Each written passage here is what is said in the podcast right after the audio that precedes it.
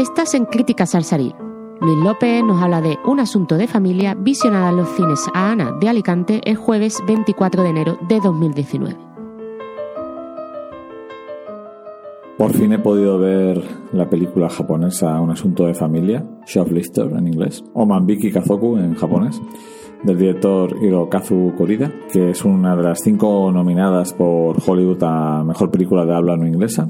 Parecía que no le iba a poder ver, se me iba escapando de las salas de Alicante conforme las iba buscando y por fin hoy me he encontrado con ella. Es una película pues eh, muy interesante en la que podemos encontrar una visión distinta a la que estamos acostumbrados de ese Japón eh, idílico, tranquilo y, y, con personajes que transmiten paz espiritual. Esto habla de la, de la pobreza extrema prácticamente en, en, Japón, de la gente que sobrevive como puede. Y como la mayoría de las películas mmm, orientales, japonesas, como ocurría con un clásico que vi hace poco, que es La balada de Narayama, en la primera media hora el espectador occidental, o por lo menos yo que soy bastante torpe eh, a la hora de interpretar este tipo de cine. La primera media hora me dedico más a ubicarme en quiénes son los personajes, qué relaciones hay entre ellos, porque todo empieza siempre en media res, no hay una presentación eh, al uso. Pero poco a poco la historia de esta, de esta familia muy pobre, pero que a pesar de ello acoge a niños que encuentran con problemas por las calles mientras están prácticamente delinquiendo,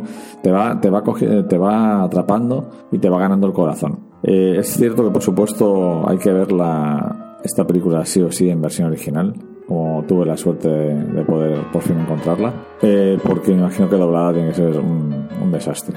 Y además el director utiliza un recurso que es siempre arriesgado, que es que los personajes saben más de lo que está ocurriendo que los espectadores. Entonces vamos un poco desconcertados, pero eso gana mucho en un último tercio en el que se desvela todo lo que ha ocurrido a nuestro alrededor prácticamente sin darnos cuenta. La verdad es que pone un colofón de oro a la cinta. La película muestra una manera de vivir eh, muy peculiar, donde también tiene cabida el humor en algunos momentos, eh, la miseria, como digo, eh, el naturalismo y también algunas una visión de la relación casi perversa con el sexo de algunos japoneses. Una película muy interesante para los que os guste el cine de otras latitudes y le voy a dar a un asunto de familia un tres y medio.